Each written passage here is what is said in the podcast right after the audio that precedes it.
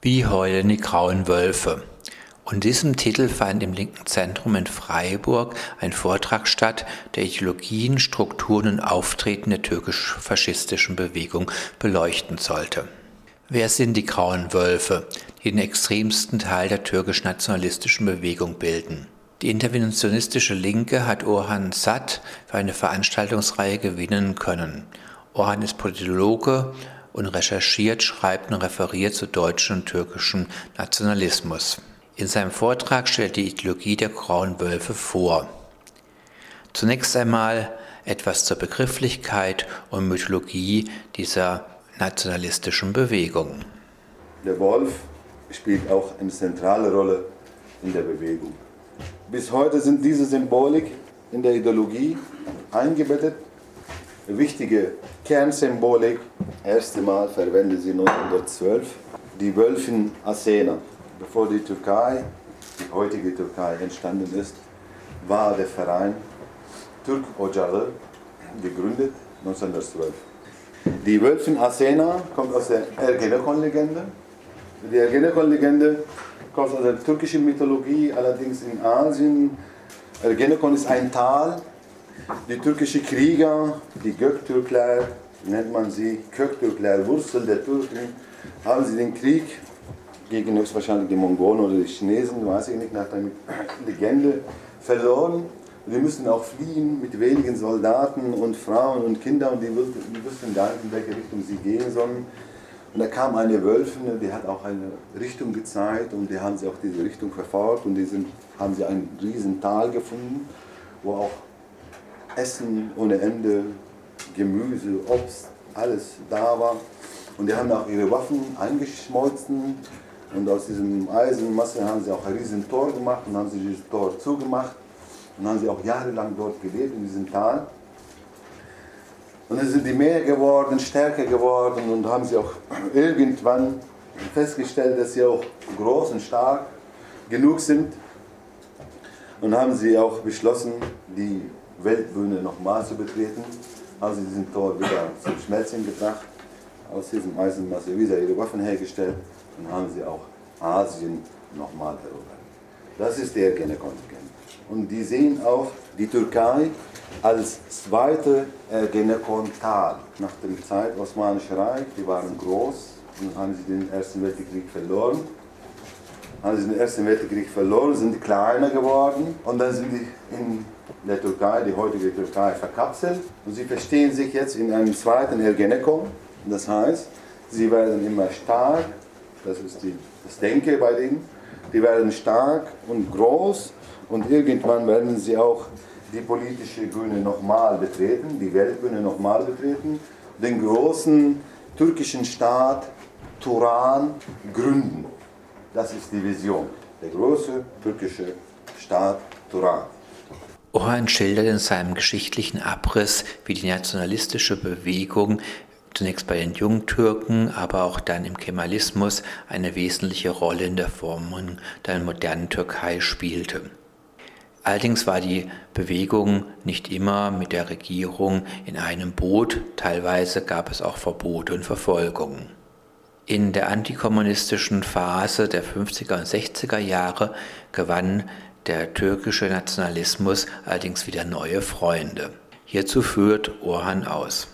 Diese Bewegung bekam auch eine große Unterstützung von Militär und Polizei. Ich nenne das diese Phase, diese Reintegrationsphase. Warum wollte der Staat sie nochmal integrieren? 1966 war die Türkei NATO-Mitglied. Und die NATO-Staaten haben sie beschlossen, okay, wir bekämpfen den Kommunismus auf der globalen, nationalen Ebene, diplomatischen Ebene. Aber wir brauchen Kräfte in unseren Mitgliedstaaten, die den Kommunismus und Kommunisten auf der Straße bekämpfen. Und wir können als Staat nicht. Daher brauchen wir solche nationalistische Kräfte, die sowieso antikommunistisch sind, die sowieso auch die Ülkücü-Bewegung sieht, den Turan, die größten Fläche des Turans der in Sowjetunion, Usbekistan, Tadschikistan, Turkmenistan, Kasachstan, Aserbaidschan, die größte Fläche des Turans befindet sich unter dem Joch der Russen. Und die waren antikommunistisch orientiert. Und der Staat hatte beschlossen, diese Organisation, diese Jugendorganisation, aber auch als Partei, wieder in den staatlichen Strukturen einzubetten und den Kommunismus auf der Straße zu bekämpfen. Der türkische Nationalismus und Rassismus musste sich vor dem Hintergrund eines Vielvölkerstaates entwickeln und konnte diese Tatsache letztendlich nicht ignorieren.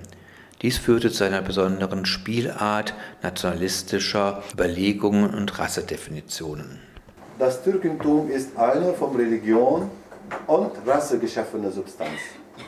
Die Rasse hat Gott gegeben. Die Größe des, der türkischen Rasse wird am Wert der anderen Rasse gemessen. Und die türkische Rasse ist wertvoller als die anderen Rassen. Die faschistische Bewegung in der Türkei, sie hat ein Problem gehabt. Sie war nicht in der Lage, nach dem deutschen faschistischen Muster sich ideologisch zu orientieren. Sie hatten immer das Problem gehabt, sich biologisch zu bezeichnen. In der Ideologie gibt es keine biologische also Beschreibung eines Türkes, was für Eigenschaften er biologisch hat. Sie vermeiden das. Er redet von einer Rasse, aber beschreibt diese Rasse nie. Er kriegt er nicht hin. Das ist ein Problem für ihn für die Bewegung, jahrelang, immer geblieben, bis heute. Und deswegen agieren, agiert die Bewegung mit Kultur, Sprache, Bewusstsein, Loyalität für den Türkentum. Das ist die Hauptelemente der Rassismus in der Türkei. Das heißt, die haben, diesen, wie wir hier im deutschen Faschismus kennen, dieses gesunde, gesunde Volkskörper gibt es nicht daher kommt nicht, äh, es gibt auch nicht Ressentiment gegen Behinderten oder sowas. Da findet ihr nicht, wie hier in Deutschland und den deutschen Faschismus kennen. Gesunden Körper, biologisch gut, stark und sowas existiert nicht in der Ideologie. Jeder Faschist, der loyal ist, der für sich für den Türkentum verschreibt und dabei ist, kann Faschist sein. Das kommt aus den ersten Zeiten der Bewegung. Itihat Veteraki, die ersten Turanisten waren sie nicht Türken nicht nur Türken. Die waren auch Kurden drin. Die waren auch Juden drin. Die waren Kurden. Die Kurden, die drin in der Bewegung waren, die waren nicht so Anhänger oder Mitläufer. Die waren Intellektuelle. Sia Gökal, Sia Gökal, der war der wichtigste, bis heute ist wichtigste Schriftsteller, Dichter und Romanschreiber in der äh, Literatur der Türkei. Jeder Schüler, Student in der Türkei kennt Ziya Gökalp. Und Ziya Gökalp war Kurde. Aber der war Turanist. Der hat so gesehen, dass das auch die Kurden zu dieser turanistischen Ideologie gehören soll. Und so hat auch der Kemalismus der türkischen Staat ideologisch sich auch entsprechend orientiert. Keine rassistische Beschreibung, aber der Türkentum soll als Obertitel, als Oberidentität existieren. Und hier sehen wir eine Öffnungsklausel in der Ideologie. Dem Stamm anzugehören ist das eine. Das Wesentliche ist, das Bewusstsein zu haben, aus dem gleichen Stamm zu kommen, der gleichen Nation anzugehören. Jeder, der in seinem Herzen nicht den Stolz auf eine andere Rasse trägt, der sich selbst von Herzen als Türke fühlt und sich dem Türkentum verschreibt, ist ein Türke. Öffnungsklausel ist, jeder, der in seinem Herzen nicht den Stolz auf eine andere Rasse trägt an den Kurden appelliert. Wenn ihr, andere Rasse gemeint die Kurde, wenn einer Kurde sich nicht auf dem Kurdentum oder keine Ahnung, sich, sich stolz ist und sich nicht als Kurde bezeichnet, dann kann auch Faschist sein, kann auch einer von uns sein. Tatsächlich meinen sie auch ernst. Wenn ich jetzt entscheide, Faschist zu sein, ich bin kein Türke, und mitzumachen, da werde ich kein Problem haben die werden mich sofort aufnehmen. Wenn ein Kurde entscheidet mitzumachen, gibt es viele, äh, er wird kein Problem haben. Wichtig für sie ist, dass du auch im Bewusstsein Loyalität nachweist. Mehr nicht. Und der türkische Staat ist, funktioniert genau nach dem ähnlichen Schemata. Wenn du dich nicht als Kurde bezeichnet und nicht beharrst, so kurdische Kultur, Sprache haben möchtest, ja, und die Loyalität nachweist, da kannst du in der Türkei auch Minister werden. Das ist kein Problem. Da wirst du nicht diskriminiert. Gibt es auch. In unserem letzten Ausschnitt aus Orans sehr umfangreichen und informativen Vortrag geht es um eine aktuelle Entwicklung. Es gibt immer mehr nationalistische und radikale Jugendbewegungen, sowohl in der Türkei als auch mit Ableger in Deutschland. Osmanlı ocakları. Drei Halbmonde, aber grün. Ne? Genau wie die osmanische Armee benutzt hat. Drei Halbmonde. SA-ähnliche ähnlich organisierte Jugendorganisation in der Türkei. Die haben die Aufgabe, Geschäfts Geschäftsleute, Journalisten, auch lokale Politiker, die AKP kritisieren, einfach zu verprügeln, aber auch in den kleinen Städten Mob mit den Ülkücü, das heißt mit dem MHP und auch die BBB zusammen Mob zu organisieren gegen die Kurden. Und diese Organisation hat innerhalb von zwei, drei Jahren hat in der, in der Türkei ziemlich große Mitgliedermasse gehabt. Und jetzt, die sind auch in Deutschland.